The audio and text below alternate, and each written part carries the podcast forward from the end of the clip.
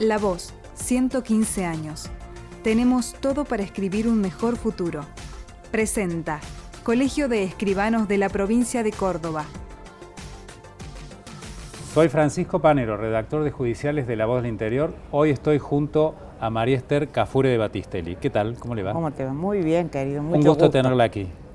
Muchas gracias por la invitación. Por favor. Como ex vocal del Tribunal Superior de Justicia y ahora que está un poco más alejada o tiene otra perspectiva de la justicia, nos interesa mucho su óptica. ¿Cómo ve actualmente el funcionamiento del Poder Judicial? Bueno, yo creo que el Poder Judicial está pasando una época difícil porque hay una altísima litigiosidad. Y eso sin duda se ve desde afuera como algo lento y pesado, pero la cantidad de juicios realmente es eh, alarmante. sobre todo tenemos eh, en áreas penales como es el narcotráfico y la violencia de género que están ocupando el escenario, podemos decir casi total del delito. y, y, los procedimientos quizás sean tan antiguos como en las épocas anteriores, son pesados, con, con muchos recursos. Se están haciendo eh. algunos esfuerzos para despapelizar, para abreviar procesos. Para usted tuvo un, papel muy importante en el tema de la mediación también. Por supuesto, ¿no es cierto? Bueno, eso siempre me cargaban mis colegas, decían mis kioscos o tus kioscos. El kiosco primero fue la mediación, de lo cual lo hemos conseguido una sola cosa muy importante. Primero que los abogados adhieran a la mediación, porque si el abogado no adhiere a la mediación, difícilmente el ciudadano que lo va lo va a consultar le guste. ¿Es cierto? Creo que la mediación es un, es un buen camino, es un camino mucho menos costoso, pero tenemos que sacarnos de la cabeza la idea del litigio. O sea... Es tan difícil en la justicia. Ah, y, y, entre las personas, o sea, nosotros los conflictos siempre los resolvemos en que quién gana y quién pierde. Y esa la mediación es precisamente lograr que ni uno ni otro pierda. Ponerse de acuerdo. O sea, eso el ganar, ganar es el objetivo de la mediación. Doctora, eh, nos interesa, usted siempre fue una persona muy activa y a pesar de que está retirada hace cinco años de la función sí, seguimos trabajando. Sigue trabajando en algo muy importante que es la oficina de la mujer, algo que siempre le interesó. ¿Cómo está esa tarea actualmente y cómo ve en la justicia el tema de género? Bueno, yo te voy a contar. La oficina de mujer, yo ya era mi kiosco. También. ¿No es cierto? Cuando era vocal del Tribunal Superior, ¿no es cierto? Eso lo crea la doctora Carmen Argibay desde la Suprema Corte de Justicia y se va creando oficinas de la mujer en los distintos tribunales del país. Eh, ¿Cuál es la función específica de la oficina de la mujer? La función específica era, primero, ¿no es cierto?, tratar todas las cuestiones de los derechos de la mujer y capacitar dentro del Poder Judicial, sobre todo a todos los estamentos, en el conocimiento de los derechos humanos de la mujer. O sea que eso determinó, en primer lugar, hacer un, relevamiento interno, ¿no es cierto?, respecto a, la situación de la mujer dentro del Poder Judicial, eh, que fue muy importante porque Córdoba tenía casi un 50% de mujeres, si bien no en los cargos superiores, pero en todos los estamentos era un 50%, que ganaba a muchas provincias argentinas y había tres mujeres en la corte, lo que también era inusual en ese momento. Aún hoy hay cortes de justicia que no tienen mujer. Todavía. Todavía. Se trabajó mucho sobre el respeto de lo que sería la presencia de, de las mujeres en los cargos más altos. Que en Córdoba se consiguió, porque había concurso. Entonces, al haber concurso, las mujeres pudieron ingresar. Es más objetiva, sí. Entonces, la, capacitación ayudó, ¿no es cierto?, para que... ¿Y el género goza de buena salud en la justicia de Córdoba? Mira, si vamos a, a, decir que no hay violencia de género dentro de la institución, estaríamos diciendo que es una falsedad, ¿cierto? El, concepto de la superioridad masculina sobre la mujer está internalizado. O sea, como dicen algunos, está en el ADN del subconsciente. Aún de mujeres como de hombres, sí. En, en, el varón la superioridad y en la mujer en el ADN el sentirse inferior. O sea, esa asimetría de superior e inferior. Eso subsiste, o sea que tenemos que hacer todo un esfuerzo de, racionalidad para ver que eso es una cosa cultural que la tenemos que, modificar, ¿no es cierto?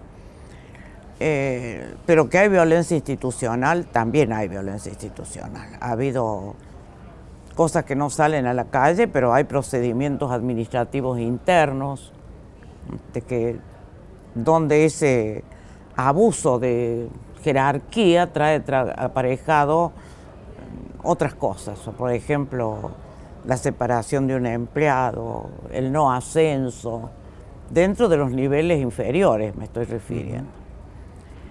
Pero después iniciamos toda una campaña que es muy importante, que es el juzgar, investigar y sancionar con perspectiva de género. Claro, eso es Que eso ya es otra etapa.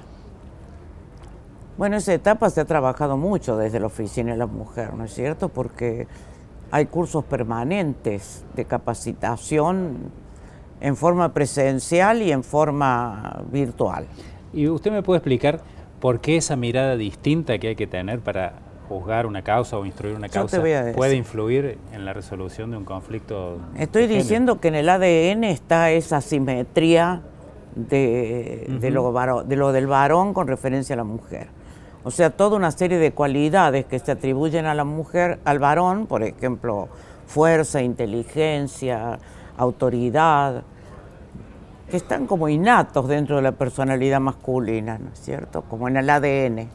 Y en la personalidad de la mujer, las teorías del cuidado, la debilidad, la emotividad sobre lo racional, como si fueran características propias y lo cual es falso.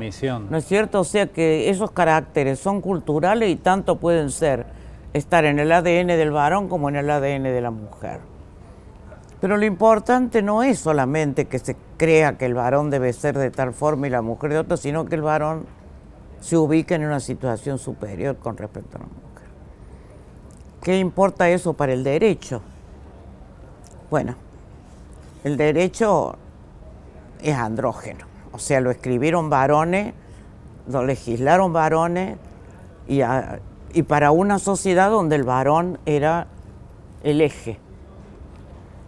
Eh, esa situación que dicen las feministas, esa situación no crea justicia, porque la situación de la mujer en su relación interpersonal con el varón no es una situación neutra. O sea, siempre es una situación de dominio que puede estar encerrada en este en ese caso, ¿no es cierto? Doctora, eh, y eso y eso los jueces lo tienen que aprender. Claro. Porque no estamos acostumbrados mentalmente a tener en cuenta esa situación de asimetría. Y no solamente en lo penal, ¿eh? en lo civil, en lo administrativo, en lo laboral. Laboral. en todos. Doctora, con vistas a 2030 es lo que nosotros tratamos de dilucidar, 10 años o un poquito más antes de esa fecha, ¿cómo ve usted la justicia, particularmente en este tema del género y de la violencia de género? Bueno, en la violencia de género espero que avancemos. Eh, hace mucho que este problema existe, hace mucho que se dictaron los tratados internacionales, hace mucho de Beijing que insistió sobre esto, y ahora últimamente ha salido también una resolución de OEA en el que la revisión muestra que no ha habido muchos avances. O sea que los avances son muy lerdos. O sea, esperemos que para el 30, bueno, no tengamos que hablar mal de la, más de la perspectiva de género, sino que esté internalizado, ¿no es cierto? Que el ADN cambie. Bueno, las generaciones nuevas tienen mucho mejor resuelto ese tema y por suerte tienen, me parece, otra cabeza, ¿verdad? Esperemos que sí, esperemos que sí, pero no se crean, los actos, en los actos a veces el machismo surge, parece He leído un trabajo que dice que está en el subconsciente. Mm. Entonces, es cultural, está. Bueno, pero no solamente cultural, sino por qué nacemos así ya con esa idea, ¿no es cierto? Por eso muchos dijeron que era la naturaleza humana. Se puede cambiar. Esperemos que sí. Doctora, Esperemos que sí. Pregunté eso de los jóvenes porque me parece que usted es una pionera, a pesar de No, que sí.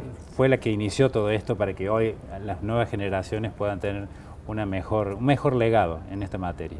Gracias por acompañarnos. Muchas gracias a usted por permitirme hablar de este tema y espero que el futuro lo haya solucionado ya. Siempre es un gusto hablar con usted. Muchas gracias. Adiós.